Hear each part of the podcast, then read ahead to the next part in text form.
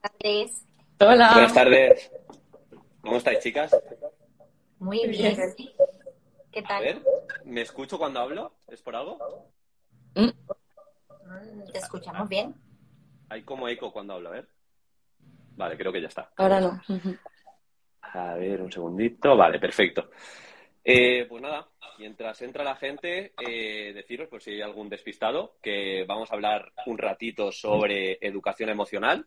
Vamos también a presentar el módulo de educación emocional de mi formación, metodologías activas, que las dos chicas, no sé si las veis abajo, pero no sé cómo está, pero Esther izquierda, Alba derecha, son las que se encargan del módulo de educación emocional. Y, y bueno, un, un poquito por ahí. Vamos a hablar un poco de competencias emocionales, de meditación, y luego acabaremos, si os parece, con algunas preguntas que me han dejado en el grupo de Telegram. Y si alguien más quiere hacer una pregunta y podemos aportar a toda la gente que esté por aquí, pues increíble. Genial. Ya contestamos a la vez y todo. Sí. Eh, Esther, ¿cómo estás? ¿Estás ya... ¿Te has tomado un café o algo? o no? No, es que vengo de, de excursión y como sabéis, venir de excursión es mm, como venir de la guerra, debe ser algo parecido. No, es que vamos en metro, bueno, cansa, cansa, cansa, pero súper- ha ido muy bien. Hemos ido en barco y muy, muy bonito, muy, muy guay. Qué guay. Pues a ver si, mira, por ahí está también David Mora, ha entrado Andrea. Hola a todos y todas. ¿Y qué tal tú, Alba? ¿Estás bien? Muy bien, sí, cansada. Yo creo que ya se va notando el final de la semana. Pero muy bien, muy bien, muy bien. El, Muy- el nuevo horario, el nuevo horario, ¿no? Este de octubre aún toca hacerse Sí. un poquito. Y bueno, muy contenta de estar aquí con vosotros. ¿Tú Pues bien? nada, sí. Yo, yo bien, yo bien, yo estoy bien. Yo a base, a base de café voy tirando. Cada dos, tres horas necesito un café y con eso voy jugando. Ya me he tomado el último, pero, pero bien.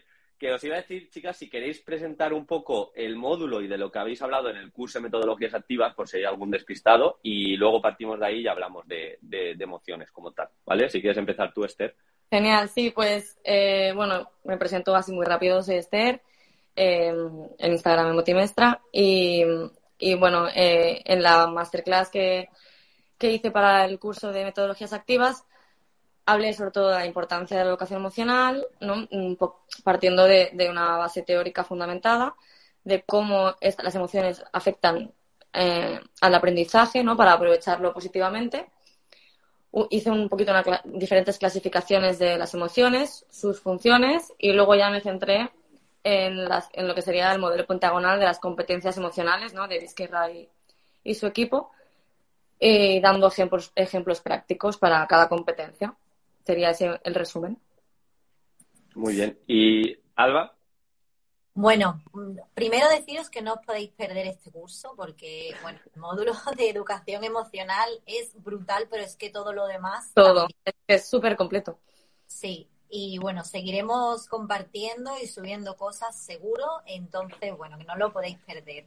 Y me presento, mi nombre es Alba, y en Instagram Rincón de la Calma, y no podía hablar de otra cosa que no- pues cosas que nos ayudan, ¿no? A estar en calma y recuperar la calma. Entonces, bueno, esta masterclass que vais a encontrar primera sobre mindfulness, os cuento un poquito qué es, porque hay mucho desconocimiento. Siento que por el término, al estar traducido del inglés, que a la vez viene traducido pues del sánscrito y del pali sátino, pues nos provoca como un cacao mental y no sabemos bien si es meditación, si no es meditación, qué beneficios tiene aplicado a educación. Entonces, bueno, os guío un poquito sobre, sobre ello desde mi experiencia y conocimiento, todo también fundamentado y mm, con la ilusión que os pueda ayudar a entenderlo de manera muy fácil y sencilla, que lo podéis aplicar no solamente en el aula, que también, sino en el día a día. Como Totalmente. la calma, ¿eh? Pero Alba, es que Rincón de la Calma es, le queda genial. Ha- Hace, hace alusión, hace alusión a su nombre. ¿Te imaginas que has hecho? Yo he hecho una masterclass sobre cafeína, monsters, energies. Pues, preparador podría ser preparador mm, cafeína, sí. Sí, sí, podría ser, podría ser. Y, y nada, eh, bueno, hemos dejado ahí también el cupón. eh, tenéis el link en nuestra biografía del curso de metodologías activas y os, hecho, os hemos hecho un cupón que se llama Emociones que vais a tener un 35% de descuento, ¿vale? Ya que esto es temático de la educación emocional. Por cierto, yo soy Diego, por si alguien no me conoce, eh, soy maestro, profesor, preparador de oposiciones. También he puesto mi granito de arena, obviamente no al nivel ni de Alba ni de Esther, pero también mi granito de arena al módulo de educación emocional, un poco para justificar la importancia. Yo, yo de hecho, de primeras, a ese módulo le llamé eh, COVID, y educación emocional, porque, bueno, entendía que era un momento en el que el COVID había dejado una factura emocional bastante grande y estaba leyendo bastante sobre la Fundación Gasol y me enteré pues que entre otras cosas ahora tenemos en cada clase de media dos niños tristes, dos niños o niñas tristes. Eh, también eh, todo lo que ha crecido en los jóvenes, el suicidio, y es algo que no se habla mucho y un poco la justificación de por qué es tan importante eh, la educación emocional. Eh, yo lo veo mucho en mis clases, yo soy especialista en educación física y veo que los niños, las niñas, quien sea, no sabe ganar ni perder. Yo mismo no sé perder, a mí me cuesta un montón, ahí necesito eh, también aplicar lo que, lo que intento enseñar. Por otro lado, hace poco hice un resumen del libro La fábrica de cretinos digitales y todo lo que están dejando las pantallas en nuestro alumnado a nivel de eh, carencias afectivas, de relaciones eh, bastante, bastante pobres, que les cuesta incluso hablar por teléfono, que les cuesta poner nombre a sus emociones, que tienen una tolerancia a la frustración mínima. Porque, claro, venimos de un mundo que el teléfono móvil, a golpe de clic, yo aquí tengo un asado, tengo unos pollos aquí, eh, tengo todo, o sea, gratificación instantánea, pues es muy complicado luego ir a la vida real, donde las cosas no pasan tan deprisa y, todo esto pues hace mella y, es muy importante. Y luego he querido, si me, si me queréis cortar en algún momento, me cortáis. ¿eh? Es que aquí me he preparado una serie de chuletitas también que eh, a mí me da rabia cuando entro a un directo, cuando entro a lo que sea y veo como las cosas muy genéricas. Así que he querido de verdad aportar y que seamos concretos. Entonces, por mi parte, a nivel legislativo, eh, he mirado, digo, a ver qué dicen las emociones decir una cosa, o sea, en tanto en la LOE, la LOMLOE, en el Real Decreto, no le dan tanto peso como parece, ¿eh? O sea, aquí señala la gente eh, a la hora de hablar las emociones y hay que dilucidar cuándo se habla de emociones, cuándo no. De hecho, aparece la palabra en toda la ley educativa tres veces, emociones, solo tres veces. Pero bueno, aún así, eh, cuando habla de competencias, la recomendación europea, eh, cuando habla de la orden, la orden ECD 65-2015, sí que nos dice eh, preparar a nuestro alumnado en relación a componentes sociales, de comportamiento y a su pleno desarrollo en cuanto a emociones. Así que por ahí, a nivel competencial, cuando hablamos de competencia social y cívica, ahí lo podemos, lo podemos llevar. Luego también he visto que, al menos en el decreto de primaria, eh, hay distintos estándares y distintos criterios que sí que hacen alusión a las, a las emociones como tal.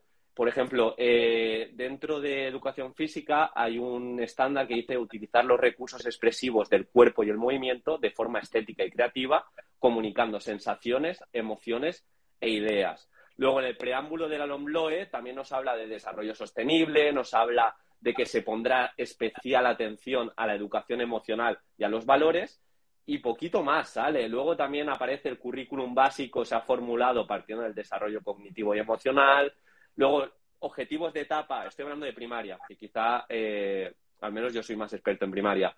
El objetivo B de etapa y el C y sobre todo el M, que el objetivo M habla de desarrollar sus capacidades afectivas en todos los ámbitos de la personalidad y en sus relaciones con los demás, bueno, ahí tenemos que extraer que está hablando de emociones.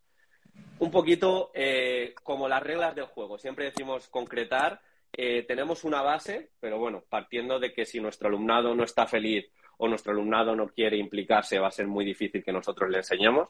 Creo que pues eso es lo que me había preparado un poco en cuanto a nivel legislativo.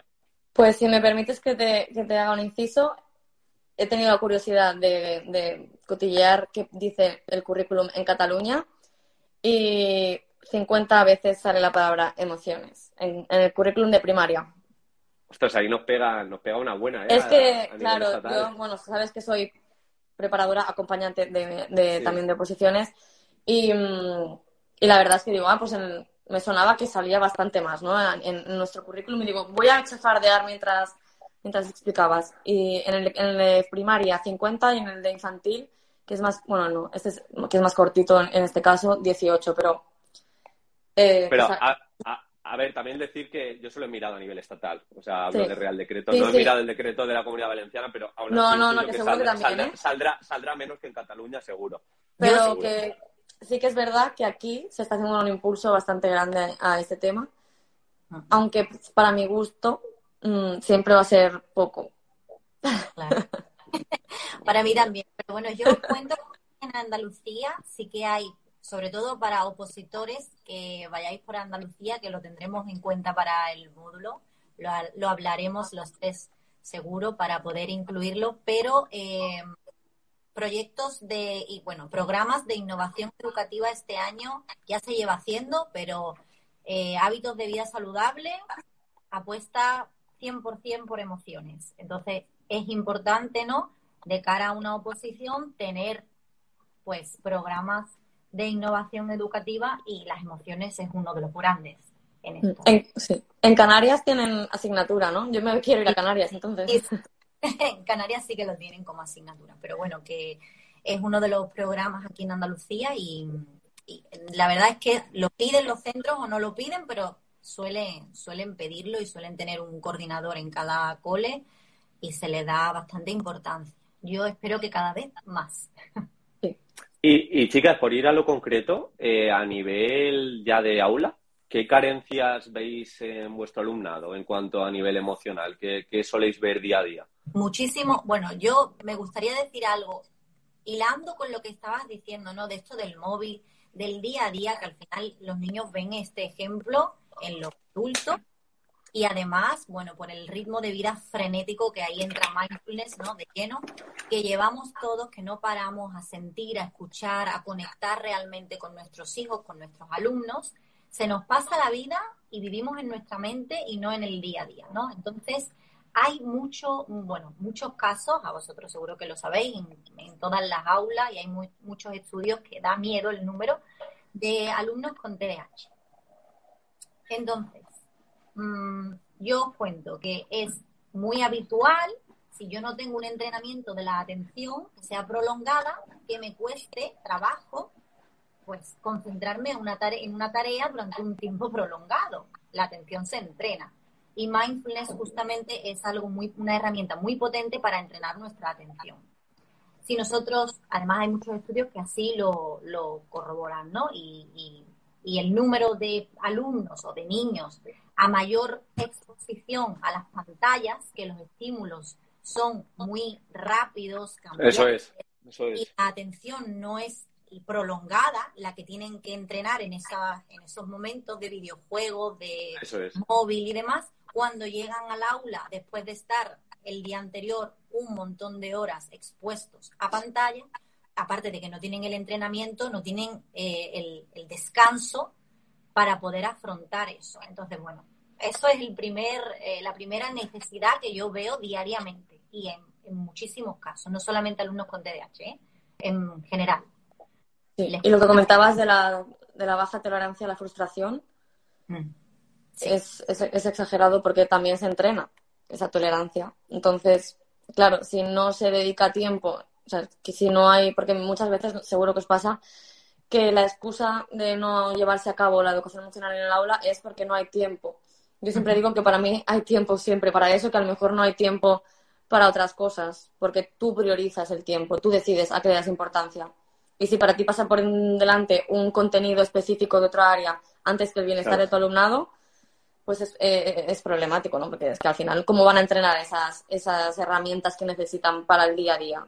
Y como tú decías, Diego, realmente si el alumnado no está no se siente bien consigo mismo, se siente bien en el aula, no hay un clima de aula positivo, de confianza, de seguridad, y entre el alumnado y con el profesorado también, ¿cómo van a, estar predispuestos a aprender? Es que al, final los estudios lo que dicen precisamente es eso, porque en el módulo también lo dije, que mm, se dice mucho, sin emociones no hay aprendizaje, se dice así como frase muy bonita. Claro, sí, pero... Pero si lo estudias bien, no es que no haya aprendizaje sin emociones, es que necesitas un bienestar emocional para, para poder mm, estar pues en, tu, en, tu pleno, en tu pleno rendimiento, ¿no? Para, para poder atender bien, para, bueno, igual que nosotros cuando no nos sentimos bien, no rindes igual en el trabajo, es lo mismo, ¿no? Y entonces es eso, no es que no haya sin, emociones, no haya aprendizaje, no. Es, vamos a ver cómo realmente afecta al aprendizaje, cómo afecta al cerebro, cómo, qué es lo que pasa, qué es lo que recordamos con las emociones, cómo deben ser esas emociones. Cualquier emoción sirve claro. para que haya aprendizaje, no cualquier emoción sirve, ¿no? Por, e- Alba, Me ha gustado mucho eso en el curso, eh, en la masterclass de, de, Esther. Y bueno, como decía Diego em, en esa introducción no tan genial de COVID y emociones, ¿no? Sí que es verdad que, bueno, es otra de las necesidades que nos encontramos y seguro que a muchos de los que de los profes compis que nos están viendo les ha pasado. Eh, nos encontramos en una situación post pandemia o post confinamiento, vamos a llamarlo así, en el que hay mucho miedo a la muerte, mucho miedo a estar solo de repente, porque eso yo lo he encontrado en muchos de mis alumnos y me ha llamado mucho la atención. Eh, pues porque el duelo no es algo que se trabaje. No, nada. Y justamente ahora mismo es momento para trabajar todas esas emociones que pues no nos han enseñado, los papás no tenemos herramientas y en los colegios hace falta esto, pero no nos hace falta que venga otra pandemia para volver a realmente ponerlo como una asignatura o como eje transversal de todas nuestras áreas, que ya deberíamos todos ¿no? unirnos como estamos haciendo aquí y darle la importancia que merece, porque tolerancia a la frustración, el miedo, la tristeza, el dolor, muchas cosas. Mira, dice Little Cuentos, bueno, aparte de que nos da las gracias, muchísimas gracias también a ti por, por el comentario, que le parece interesante lo de la tolerancia a la frustración que se entrena. Se puede entrenar cualquier cosa. Yo esto lo descubrí en el Congreso Internacional de Educación Física, que vino una psicóloga que se llama Patricia Ramírez, seguro que la conocéis muchas, eh, y nos comentó que ella entrenaba con los delanteros del Betis a pensar en positivo y se podía entrenar con una serie de pasos en vez de pensar de no voy a poder, no voy a llegar al balón, pues decir, vamos a intentar cambiar esos pensamientos con eh, pues algo más optimista, pero desde el realismo. Obviamente no estamos hablando aquí de positivismo tóxico, de quien quiere puede, no, no vamos por ahí. Pero sí tener la mente abierta y esto te, da, te lo da la formación, el ir a congresos, y un poco estar abierto a que cualquier cosa se puede entrenar. Y yo me había apuntado también aquí, seguro que estáis conmigo, chicas, que en el colegio no nos enseñan a entrar en calma. Muchas veces eh, pues, pues nos aturullamos porque nos sale y se puede trabajar en cualquier especialidad. Esto también decirlo, si eres de matemáticas, geografía, historia, lo que sea, que no aparece un problema matemático y te frustra, que no aparece pues educación física que pierdes y te frustra, pues es el momento. Pero en, la, en el aula, pues eso, eso no es importante. Lo que es importante es el criterio de evaluación en sí y no me habla de emociones. Así que vamos a aprovechar los momentos para entrenar todo esto y este contenido en concreto que creo que no se toca prácticamente, el aprender a entrar en calma. Yo sé comer, pero no me enseñan a digerir. Sí, y preguntaban, por ejemplo, si se podría hacer con niños de dos años y cómo se podría hacer. Al final yo creo que siempre es acompañar.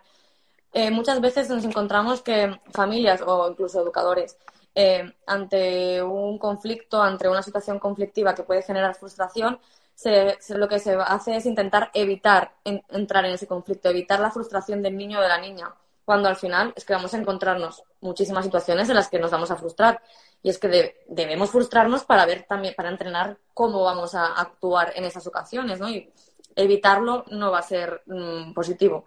Entonces yo creo que sería pues acompañar positivamente, o sea, escuchar, aunque sea dos años, estoy aquí, entiendo lo que te pasa, entiendo, por ejemplo, mm. una rabieta de dos años, la entiendo porque entiendo tus, ¿no? tus emociones me importan, tus emociones son válidas, te acompaño y desde eso, desde no el me enfado y te regaño y te castigo porque te has enfadado ¿no? o porque no has sabido gestionarlo. Es que nos pasa a nosotros en el día a día, porque tampoco tenemos esas herramientas que no nos han dado, ¿no? Entonces yo creo que es eso, acompañar y ofrecer estrategias. Yo siempre digo que yo estoy aprendiendo a, desarrollar mis competencias emocionales eh, a raíz de intentar ofrecer estrategias a mi alumnado. A raíz de enseñarlas. Y luego me pasa algo en la vida y digo, Claro, como, aquí podría aplicar esto que estoy eh, enseñando y me sirve y estoy aprendiendo porque es que no sabemos. No nos han enseñado, pero bueno, vamos a formarnos, vamos a buscar estrategias para ofrecerles a ellos y a la vez vamos a mejorar nosotros también. Sí, y quizá a veces empieza por lo más básico, es poner nombre a lo que estás sintiendo, poner nombre a la emoción, que muchos niños y niñas ni lo saben. Esto, no sé lo que me pasa, no puedo, no puedo. Yo, yo se lo he visto en el aula, no puedo, no puedo. Estás frustrado, estás triste, estás enfadado. Claro, mm. creo que partiría de, esa base un poquito. Sí, la conciencia emocional al final sí que es la base. Sí. Bueno, y, autoconocimiento.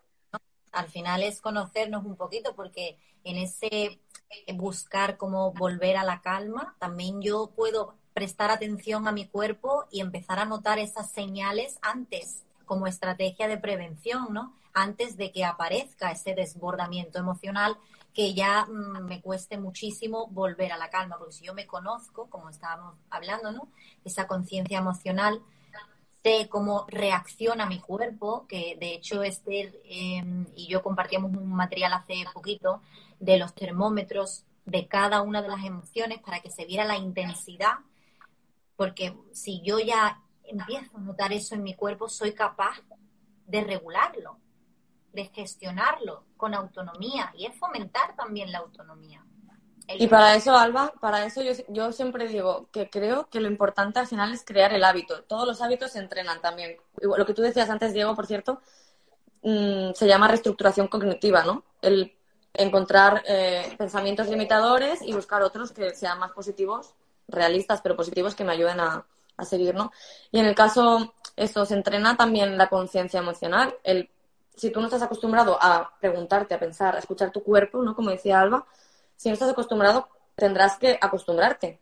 Entonces, para primero tienes que entrenar ese hábito y ese hábito se entrena a, pues, a base de práctica y de, al principio tendrás que obligarte, en, en este caso, a acompañar a la persona adulta a vamos a preguntar cómo te sientes, te quiero escuchar, me importa cómo te sientes. No, muchas veces hacen rutinas diarias de quién ha venido al cole. Pues yo ya estoy viendo quién ha venido al cole. Mm. estamos aquí. A mí no me importa quién ha venido, que lo, estamos viendo. Me puede, preguntar, me puede preocupar quién falta, ¿no? Para ver qué falta, quién falta y por qué, ¿no? Pues está malito lo que pasa o lo que sea. Y cómo estamos los que estamos aquí.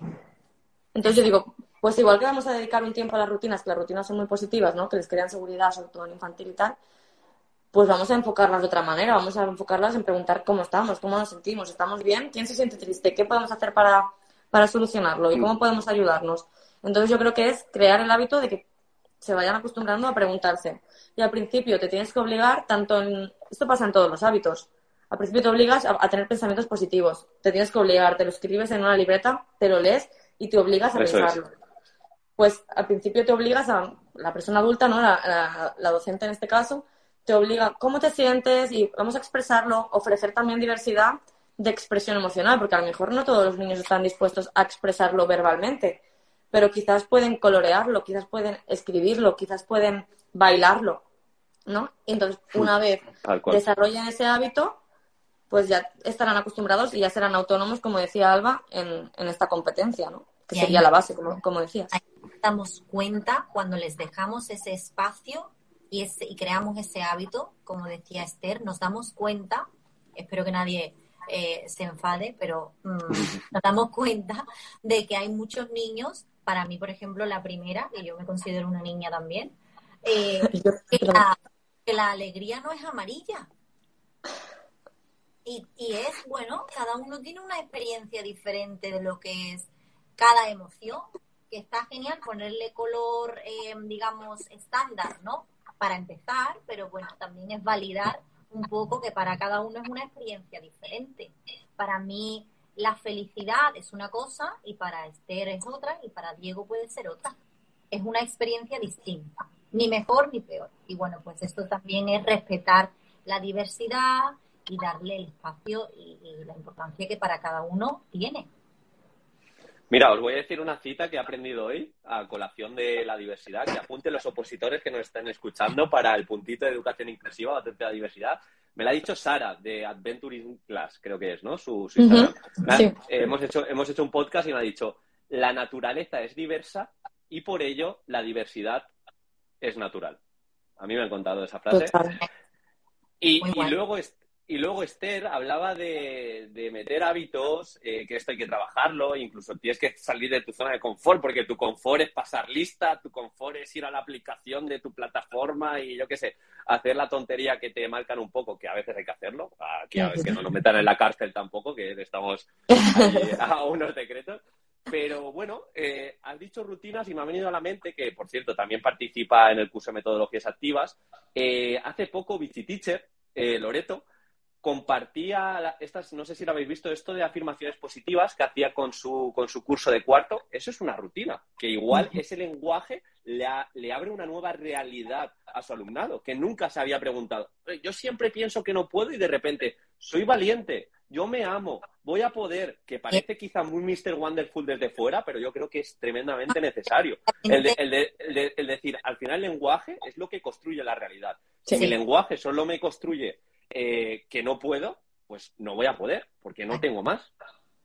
En clase nosotros tenemos, por si a alguien le sirve la idea, tenemos eh, siempre todos los cursos, intento poner los, los espejos estos que venden, que se pegan de Ikea, que no mm. sé si valen 10 euros, no sé, pero los pego detrás de la puerta o en una esquinita y ponemos alrededor posits que ellos van escribiendo justamente eso, reestructuración cognitiva, ¿no? ¿Qué te sueles decir cuando no consigues algo? Cuando no apruebas un examen. Y ellos mismos dicen, pues hay que ver que todo me sale mal o qué mala suerte, tal. Entonces yo ahí les pregunto, ¿le dirías eso a un amigo? No. Y me dice, y me dice, le digo, bueno, entonces, ¿por qué, lo, ¿por qué se lo dices a ti? ¿Por qué no, no se lo dices a tu amigo? Y siempre dicen, porque no es amable. ah, genial. Entonces tú no quieres ser amable contigo.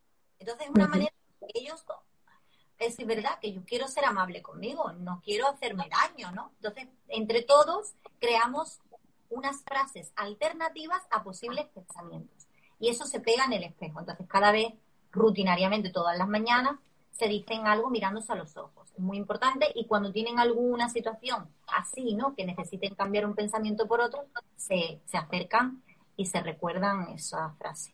Por si a alguien le, le viene bien. Es lo que decís, hace falta esos hábitos porque nosotros mismos estoy seguro que muchas veces nos hablamos a nosotros fatal y que nunca hablaríamos a nuestro mejor amigo o amiga así. cuesta, cuesta, cuesta ver cambios, pero hemos de ser ahí resilientes y seguir con nuestras rutinas y nuestros hábitos. Como para meditar igual, al principio te muchísimo, te crees que, también lo hablamos en el curso, ¿no? Que tenemos la idea de, bueno, de una meditación en la que tú dejas la mente en blanco. Hmm. Y, que, bueno, no sé, te ilumina de repente y te viene toda la inspiración del mundo y no es así. Y sobre todo cuando pasamos por momentos de crisis, por eh, situaciones emocionales difíciles, cualquier situación que nos haga tener un bucle de pensamientos importantes, tentarte a meditar puede ser que te calme y te regule el sistema nervioso o puede ser todo lo contrario, que entrar en contacto con tu emoción mm, suba la intensidad a 200.000. Entonces, bueno, eso es tenerlo en cuenta también. No se trata de parar la mente, sino de tomar una mayor perspectiva y tener una mayor habilidad con la práctica de, de bueno, de no dejarte arrastrar por, lo, por las emociones, por los pensamientos y que tengas tú el control de tu vida y no tu mente. Yo, yo creo que, la, yo creo que la, la meditación es clave también porque te eleva la conciencia a detectar qué pensamientos entran en tu cabeza y eso te ayuda, lo que decías antes, Alba, te transfiere para tener mayor atención y mayor concentración, porque cuanto más entrenes en meditación, cuando estés haciendo una única tarea, te vas a dar antes cuenta de ese pensamiento que te, que te dispersa de la tarea y por tanto vas a tener más atención. Y no solo para los niños, sino también para, para los opositores que pues nos cuesta muchísimo a veces estar en una única tarea y, creo que puede ser un buen entrenamiento. Sí, el otro día una amiga me decía, amiga, estoy, está opositando y estudiando muchísimo todos los días y yo súper orgullosa, ¿no? De que ella pueda dedicarle ese tiempo y se acuerde de mí. Porque me decía, tengo un pensamiento, tengo muchos pensamientos últimamente y los veo como palomitas. Y me acuerdo mucho de ti porque cada vez que me viene un pensamiento, me imagino una palomita saltando. Entonces me hizo mucha ilusión. No lo sé, por si alguien quiere hacer la meditación de las palomitas, pues por si le sirve, ahí está. Solo tiene que entrar en la carpeta y hay bastantes diferentes. Genial. Eh, pues chicas, si os parece, eh, contestamos alguna preguntita que me habían dejado en el grupo de Telegram privado. Eh, luego, quien quiera preguntar, e incluso creo que puede entrar una persona más aquí, ¿no? Ahora se pueden hacer directos de cuatro. Si a alguien le apetece entrar en directo y hacernos una pregunta, sobre todo hacérselo a las expertas que son ellas, pues que entren y, hagan pregunta, ¿vale? Para hacerlo más interactivo. Pero eh, las preguntitas un poco que os he pasado antes. La primera nos hablaba del examen nos decía, Sandra, decía, me, me, preocupa la gestión de las emociones de los niños y niñas que suspenden un examen. ¿Cómo se debe afrontar la situación? Yo tengo un cuaderno de logros para cada año, pero no sé si es lo más adecuado. Si queréis una respuesta así rápida mía, más de fuera de las emociones, quizá eh, darle menos peso al examen. A ti nadie te obliga a que el examen sea determinante y sea una tarea final de un 80-90% de nota. O sea, tú al final tienes que alcanzar una serie de criterios de evaluación. Si el examen es una prueba más o incluso el examen es grupal, quizá esa ansiedad o ese estrés no, no es tanta. Eso ahí, os lo lanzo. Acabas de decir para mí una cosa también súper importante y es que en el fondo está todo muy relacionado, ¿eh? porque para mí otro, otro aspecto muy importante a cambiar, a transformar en la educación es la evaluación, pero no solo como docentes, como la, ¿no? el concepto de evaluación que tenemos, como el peso que le damos a cada cosa, no, también cómo le transmitimos ese concepto al alumnado y a sus familias. Yo el otro día estuve en la reunión de familias y les explicas lo típico, ¿no? De que evalúas a partir de el trabajo diario, de la actitud, de, algunas pruebas, de, algunos mm, productos finales, ¿no? De las unidades didácticas, de obras de teatro, ¿no? Que, hay una diversidad de instrumentos. Pero incidí muchísimo en, en lo que es concepto de evaluación porque eso ayuda a que se frustren, porque es que está como muy ligado, en nuestra época ya lo estaba, ¿no? Y aún no lo hemos conseguido cambiar del todo, la evaluación como método de castigo, ¿no? De, eh, de clasificación, de tú sirves, tú no sirves, de, de, si no apruebas te castigo, de si apruebas te compro no sé qué. Y es como, es que es contrario a lo que nos dice la neurociencia, ¿no? Y lo que nos dice que, ¿para qué sirve evaluar? Evaluar sirve para, para aprender, para poder regular, para ver dónde estás, qué, qué has, qué has, me sale en catalán, qué has conseguido interiorizar, a su a nadie.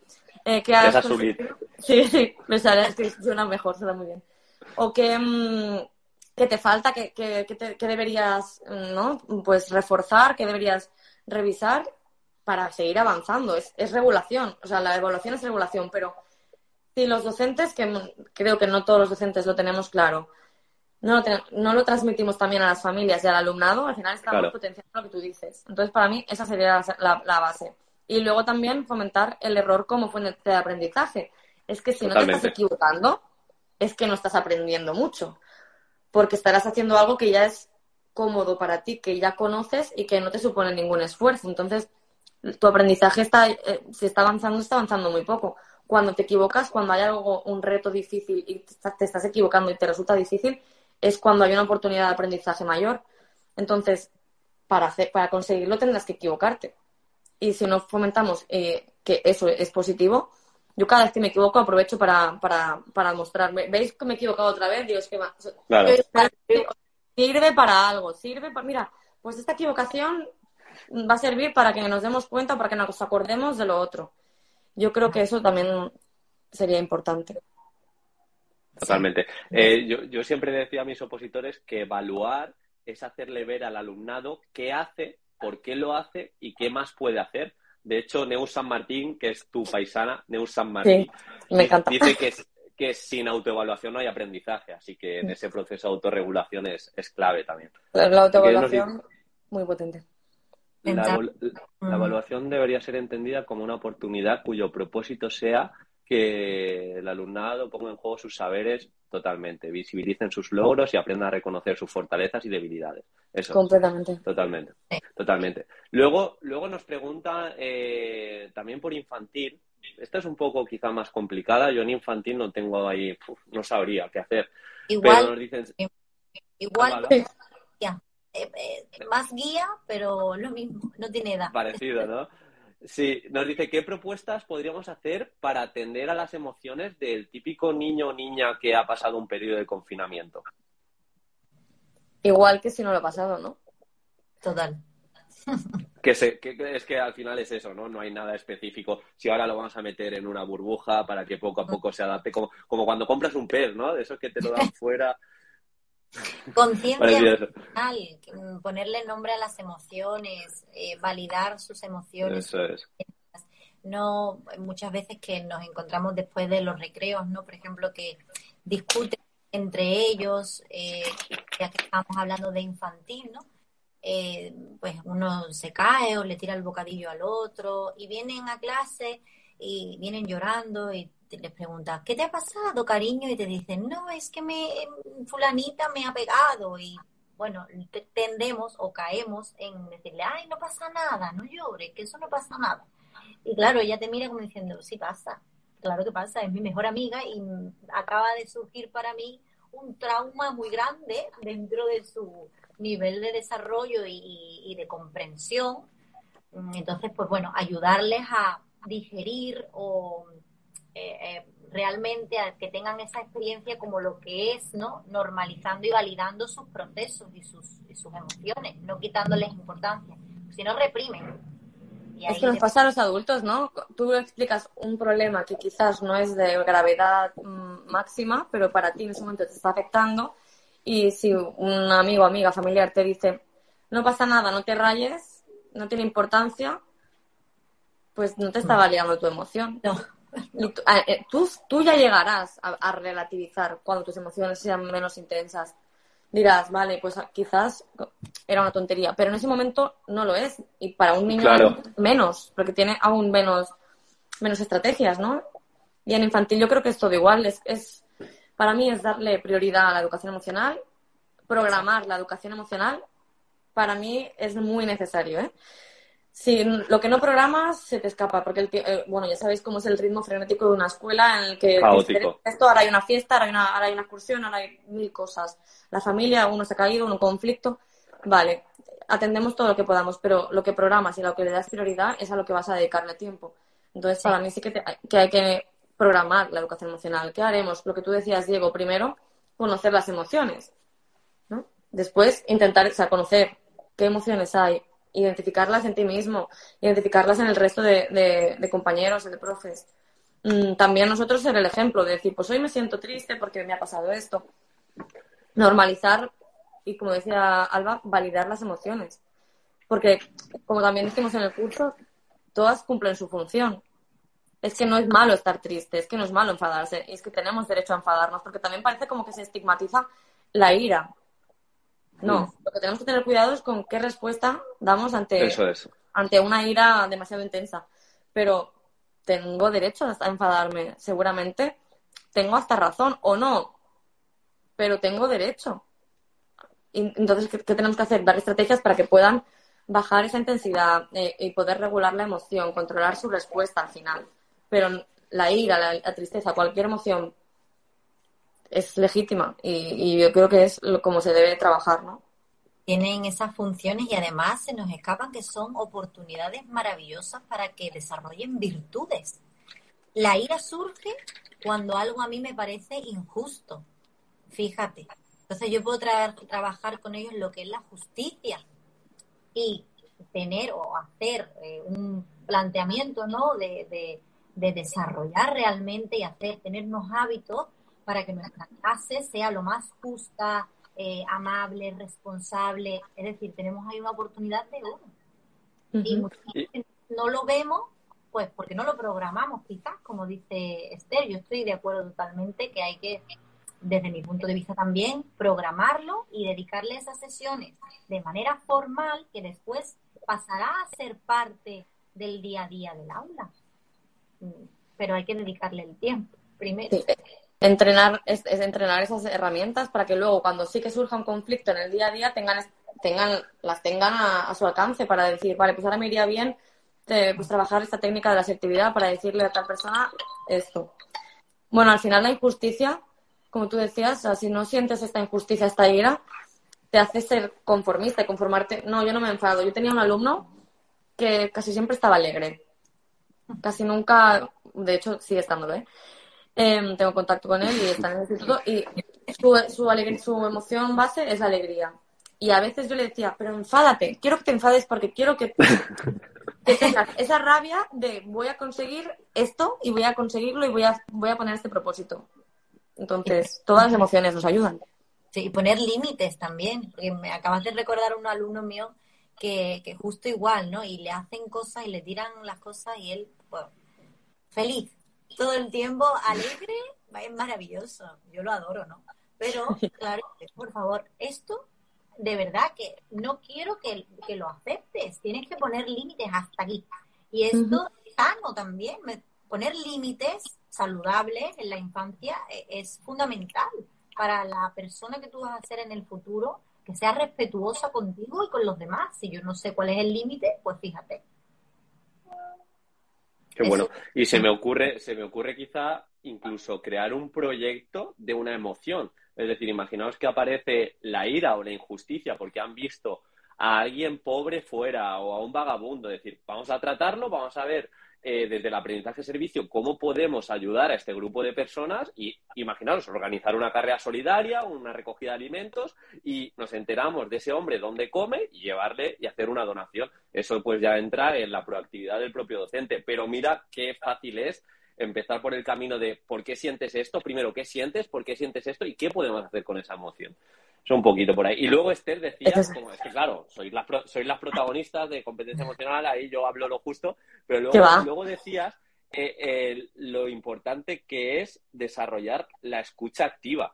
Yo al menos eh, no encuentro a muchas personas en mi día a día que escuchen activamente. Es decir, que tú cuando le cuentes un problema, te pregunten de verdad cómo te sientes y por qué te sientes así, sino que en este mundo efímero de gratificación, de rapidez, tal, de piloto automático, encontramos como fórmulas muy preestablecidas. Va, seguro que te va a ir bien. No, no, no, es que te estoy diciendo una cosa. ¿Por qué, ¿Por qué estás sintiendo eso, Esther?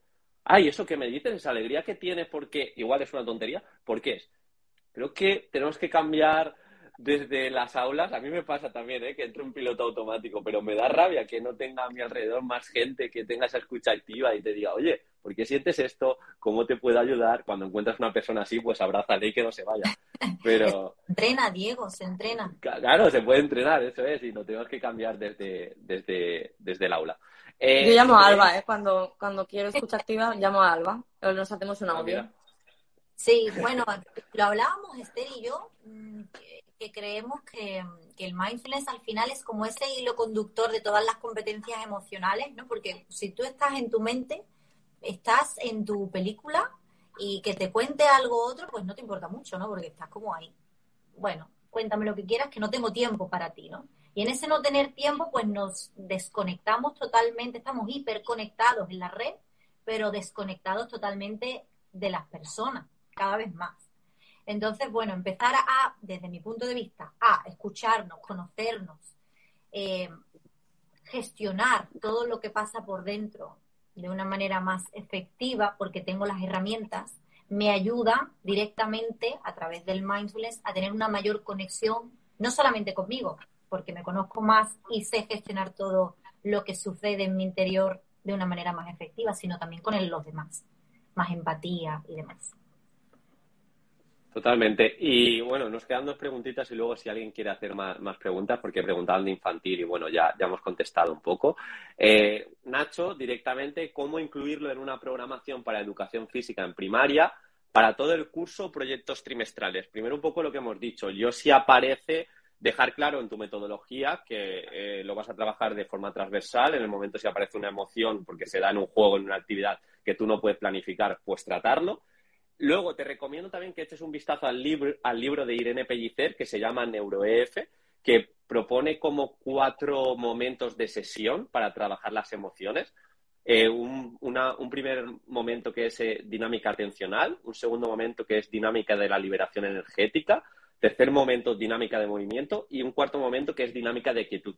Y en ese cuarto momento entrarías tú, Alba, porque se intentan hacer meditaciones, intentan hacer masajes, pues sintiendo las distintas partes y demás. Así que es una forma de manera recurrente, quizás no todas las sesiones, pero sí que trabajar eh, esos tres momentos. Y luego yo ya, Esther antes lo hablaba, hablaba de, evaluación eh, utilizo el instrumento Moon Meter, que si no, no, si no lo conoces, echa un vistazo, que es un, un cuadrante de cuatro colores donde se sitúa el alumnado antes de empezar la clase, eh, dependiendo de cómo se siente.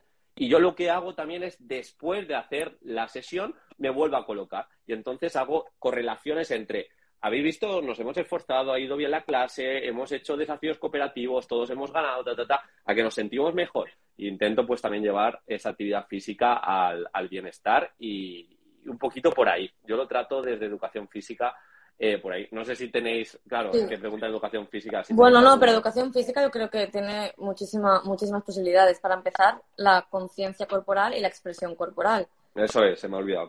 Sí, después también todo el tema de cooperación está desarrollando un montonazo de, habilidades sociales.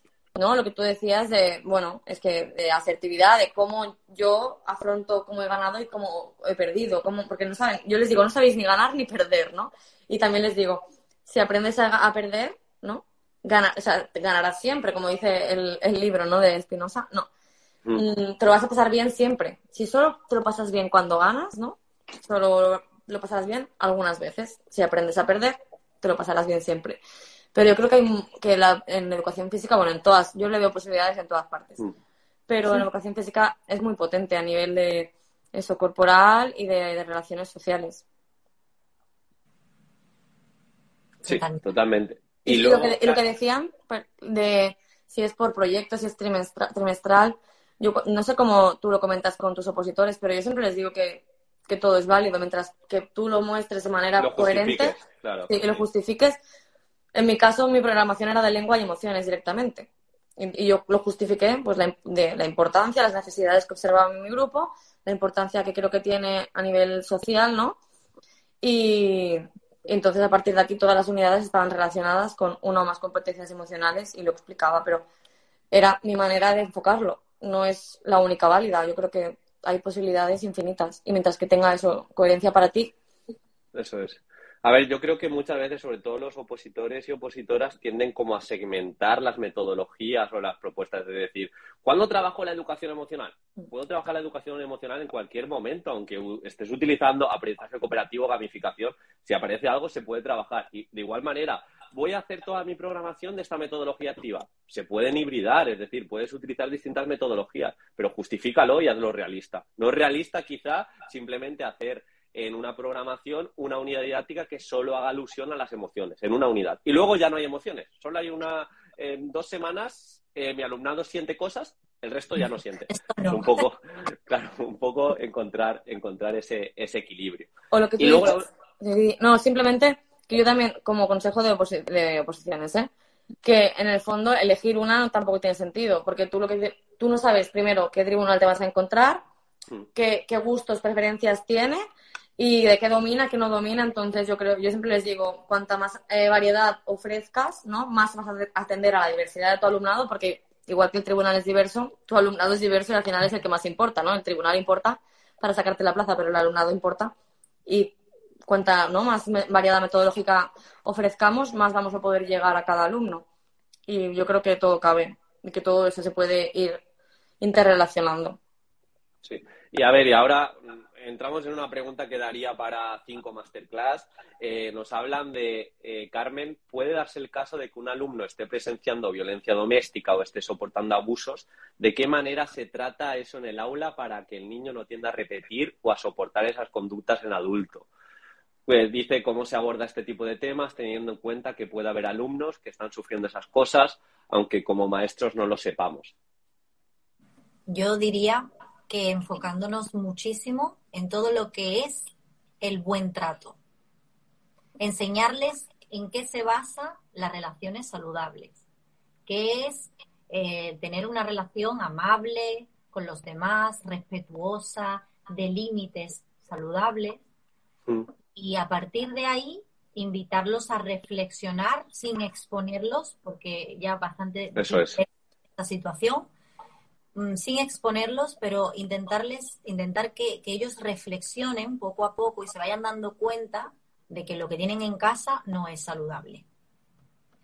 Y también añadiría, bueno, convertirnos, intentar convertirnos en una figura mm, de seguridad y confianza para que podamos fortaleciendo el vínculo, eh, conseguir o intentar conseguir ayudarles todo lo posible, que ellos, que los podamos acompañar emocionalmente todo lo posible, pero si no intentar que ellos sepan que tener una persona en la que yo puedo confiar, cómo es esa persona y que lo puedan identificar dentro del entorno familiar o más cercano en alguien que ellos sientan que, bueno, esta persona sí que se ajusta a lo que es una, me trata, ¿no? O, tengo esa relación de salud, salud, de respeto, de cariño. También, pues podría decir, eh, enseñarles a gestionar el dolor, ¿no? La frustración, la ira, mm, ayudarles a desarrollar una plataforma sólida con herramientas, muchas herramientas para gestionar sus emociones, que no se les queden ahí atrapadas, estancadas, ¿no? Y que en el futuro pues no les hagan heridas en, su personalidad, en su carácter, que les hagan pues. ¿No pensáis que, a veces la educación, tanto por parte de familia como de escuela, es demasiado sobreprotectora con la infancia y nos quieren, quieren, queremos o nos han querido desde pequeños vender un mundo ideal que luego yo recuerdo, no sé con qué edad, recuerdo el despertar, el, darme cuenta poco a poco de lo negativo que hay en el mundo. No recuerdo con qué edad fue, pero es una sensación de, mm, ¿y esto? Esto no lo conozco, porque a mí me han vendido un mundo muy bonito. Entonces yo intento siempre, es que yo creo que la educación emocional es como la gran medida universal de atención a la diversidad, porque sirve para cualquier alumnado, Totalmente. y cualquier situación. Y siempre va a ser, como dice Alba, siempre va a ser eso, mostrar eh, un, clima de, saludable, unas relaciones saludables contigo mismo y con el resto, y con el planeta. Yo creo que es como, como todo, ¿no? Global. Pero que, que a veces les queremos sobreproteger, ¿no? De no pasa nada o de todo es bonito, pues a lo mejor, por ejemplo, alguien nos dijo de pequeños que alguna amistad os iba a decepcionar muchísimo y que os iba a doler muchísimo. No. Mm, yo cuando llega, yo estoy en ciclo superior, ¿no? estuve en infantil y pasé luego directa de infantil a ciclo superior y, siempre me planteaba, ¿no? Se van al instituto, ¿no? Entonces empiezo, ay, que se van al instituto y ¿qué quiero que sepan? Em, y les digo todo lo que me hubiera gustado saber a mí, ¿no? Entonces, eso, pues el amor, ¿no? El desamor. El, el desamor duele, el desamor o, una, un desamor de amistad también, ¿no? La decepción de, una amistad duele muchísimo. No va a ser todo fácil, no va a ser todo bonito, no vamos a ser amigos para siempre todo el mundo. Es que no nos enseñan eso. En plan, ¿qué, hay en la realidad? ¿Qué nos podemos encontrar? Y, estrategias para, para, para abordarlos, que al final son esos aprendizajes de, de, la vida, más allá del currículum, más allá de contenidos más específicos, no sé no sé, yo reflexiono mucho en eso, en qué necesitan, qué, se van a encontrar y intento como darles lo que, necesitan, pero es difícil, ¿eh? Preparación para la vida, yo estoy de acuerdo. Eso es. Al final, el ser humano somos un montón, estamos compuestos de un montón de dimensiones y centrándonos solo en una o en dos o en tres, pues la emocional es también para mí eh, una de las mayores, creo que estaréis de acuerdo, maneras o formas de prevenir. No solamente, como decía la compañera eh, que ponía la, pregunta, ¿no? Que en el futuro ese, este caso, este niño reproduzca, vuelva a, bueno, a tener esas conductas que ha visto, sino mm, estamos previniendo también que no tome un, hábito nocivo, que, que, tenga hábitos pues de, de consumo de drogas u otras vías de escape, porque no sepa gestionar todo lo que ha vivido y todo lo que ha sentido. Entonces, mm, creo que es súper importante. Esto es un eje para nuestra vida y para la educación, por supuesto. Quería cortaros para decirlo, para deciros simplemente una cosa que estoy muy orgulloso de compartir directo con vosotras y no es un dicho para nada y ahora más orgulloso de pertenecer a vuestro grupo de WhatsApp Educación Emocional y que me acompañéis a los proyectos. De verdad, estoy muy, muy a gusto y, me encanta, me encanta, de verdad. No es por decir, sino que quería que lo supierais. Ya que estamos dando ejemplo de emociones, la emoción que me ha salido ahora es agradecimiento puro de que entre, entréis a mis locuras y que sigamos formándonos y, aportando todo lo que, lo que tengamos. Gracias a ti. Gracias infinitas, Diego, porque es un honor y un placer hacer equipo con vosotros, compartir, crecer, aprender juntos. Es un regalo, así que gracias. Y el agradecimiento, además, es, un, es una herramienta de poder absoluto para el bienestar. Es que además es cuando tú agradeces, que lo hacemos quizás demasiado poco, ¿no? Te sientes bien tú, y pero es que haces sentir bien a la otra persona, entonces estás como regalando felicidad. No, no sé. Yo creo que hay que potenciarlo mucho más. No sé quién decía que el que agradece mucho también está siendo egoísta porque se siente mejor él. Así que bueno, también mirarlo, mirarlo por ahí. Y, un poco de relación y para cerrar, si no quiere entrar así nadie, preparad alguna preguntita si tenéis, ¿vale? Haremos un par de preguntitas y, ya que ya llevamos una horita, si os parece. Eh, pero para lo que habéis comentado, yo creo que es muy importante que nos demos cuenta del currículum oculto, aunque es oculto, pero creo que con las formaciones y pues eso, leyendo y, mejorando en cuanto a educación emocional, cada vez eres más consciente que tus actos tienen eco en tu alumnado, pues lo que decía Alba, dar ejemplo, claro, tú puedes dar ejemplo dentro del aula, pero también en el patio, cómo tratas a la otra docente, o cómo tratas a tu compañero, o qué estás comiendo, o de qué manera hablas, o de qué manera hablas cuando sales por la puerta, pero aún así te habla tu, o te saluda tu grupo de alumnos. Así que ser conscientes que la mejor educación es dar ejemplo y se cambia más dando ejemplo que directamente yendo, oye, cambia, cambia, cambia. Así que poquito hablar de eso, del currículum oculto, que yo en educación física hago bastante hincapié, sobre todo el tema de coeducación, lenguaje. Hay un decálogo que os lo recomiendo si estáis opositando por educación física, que se llama el decálogo de buenas prácticas coeducativas de APEFADAL, que le echéis un vistazo. Y nada, por mi parte, ya está. Qué, gusto ¿eh? hablar con vosotros y eso, y, hacer equipo y aprender y, y dar ejemplo me parece brutal, pero no solo ejemplo positivo de todo lo bueno que ya tenemos integrado cada uno, ¿no? Porque realmente cada uno tiene sus valores eh, ya integrados y otros estamos en desarrollo, pero esos también, los que aún no tenemos, pero estamos desarrollando. Yo, decir, pues reconocer delante de tu grupo, mira, a mí me cuesta esto y yo quiero mejorar porque es lo que creo que, debo hacer para ayudarles mejor, para ser mejor persona, para crecer y hacerles partícipe de eso, de, de, la voluntad de crecimiento y preguntar y hacerles que se pregunten qué queréis, ¿no? Que vosotros, bueno, qué fortalezas tenéis y qué os gustaría mejorar. El trabajo de la autoestima que no, no, ha salido demasiado porque es que hay muchísimos temas y no nos da tiempo a más. Pero el trabajo de la autoestima, de una autoestima ajustada, realista, no, no otra vez, no el extremo contrario de sobreprotección de, de mi hijo o mi hija es el mejor, porque no va a ser el mejor, no tiene que ser el mejor tu hijo o hija es imperfectamente perfecto como el resto de personas. Entonces, de autoconocimiento que decía Alba, aceptación, pero siempre con ese punto de querer mejorar y querer seguir avanzando, ¿no? Entonces, eso, eso también es ejemplo, el reconocer nuestros errores y, seguir y querer, y querer mejorar el mundo, ¿no? Y crecer, sí. Estamos todos aprendiendo. No, yo no sé qué pensáis, pero siempre me gusta ver que al final todos estamos en un camino educativo individual, personal, intransferible, ¿no? Siempre estamos aprendiendo. Y a nuestros niños, pues, podemos y debemos decirles también esto, que todos estamos en un camino de aprendizaje que nunca acaba, que cada uno tiene su ritmo, su proceso, que está bien equivocarse, es parte del aprendizaje, como decía Esther, y una oportunidad maravillosa para crecer. Y bueno, ahí estamos, seguiremos en el camino juntos, chicos.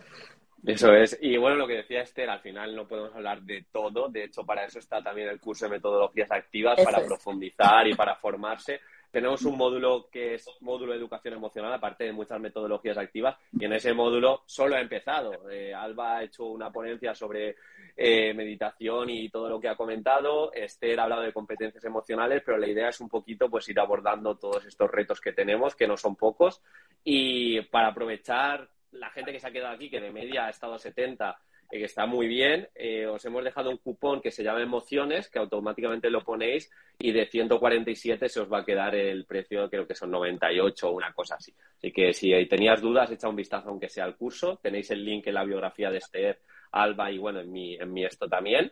Y no sé si hay alguna preguntita más. Mira, ahora han se preguntado. Sí, han preguntado ahora sobre autoestima. Pues se me ha escapado ahora mismo, pues... cómo trabajar autoestima. Mira, pues lo que decía Diego también, en, en el módulo lo estamos abordando más en, en profundidad, tanto en el nivel teórico como en ejemplos prácticos. y seguro que iremos ampliando más recursos, bueno, todo lo que, lo que podamos. Y no sé. Todo para acompañaros, chicos. Estaremos ahí trabajando Eso en es. módulo para acompañaros y desglosar todo muchísimo y que os sea muy útil, que es lo importante. Y que la misión, para mí la misión es difundir la educación emocional por todas partes, todas las escuelas, todo, Partimos eso. haremos mejor. Pues nada, chicas, si queréis lo dejamos aquí. Hemos estado una horaza aportando, que creo que está muy, muy bien. Eh, lo vamos a dejar, también lo subiré a YouTube para que llegue a, a más gente. Rosa, eh, nos debes algo. Rosa es que va a estar en el curso también, Rosa Liarte, Ole. cuando, cuando, Genial. cuando ella. Es una crack. Me estoy leyendo un libro que recomendó ella. A ver cuando lo acabe, que ahora no tengo tiempo, también haré un post.